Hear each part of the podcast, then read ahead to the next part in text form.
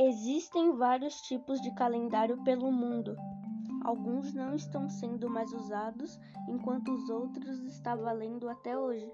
Vou apresentar alguns dos mais conhecidos do mundo. O primeiro que eu vou falar vai ser o calendário gregoriano. Esse é o calendário usado aqui no Brasil e na maioria dos países e foi criado pelo Papa Gregório XIII no ano de 1582. A contagem dos dias do calendário gregoriano é o nascimento de Jesus Cristo e leva em conta o ciclo solar que possui 365 dias e 6 horas. Agora passaremos para o calendário juliano.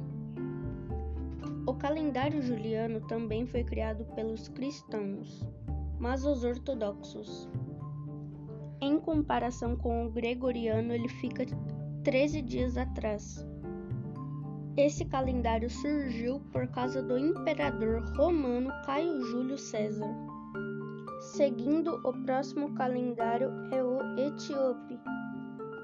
Esse é tipo calendário juliano, mas ele é só usado na Etiópia, um país que fica no leste da África. Por ele, o ano começa no dia 11 de setembro do calendário gregoriano. Agora falarei do calendário chinês. De todos os calendários, o chinês é o mais antigo que se tem notícia. Ele surgiu entre 2697 e 2597 a.C.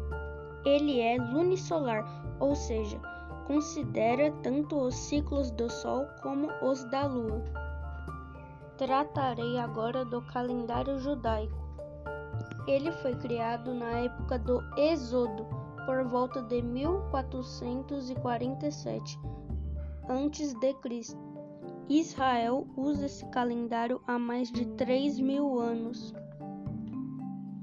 Também temos o calendário islâmico, surgiu em 633 depois do nascimento de Cristo, quando o profeta Maomé fugiu da cidade de Meca para Medina. Por fim, falarei do calendário maia. O calendário maia é dividido em duas partes. A primeira tem 20 meses e marcava os rituais e danças festivas e religiosas. A segunda parte do calendário maia era para marcar as estações do ano e servia de apoio para a agricultura desse povo. Mas esse calendário só foi até o dia 21 de dezembro de 2012 do nosso calendário.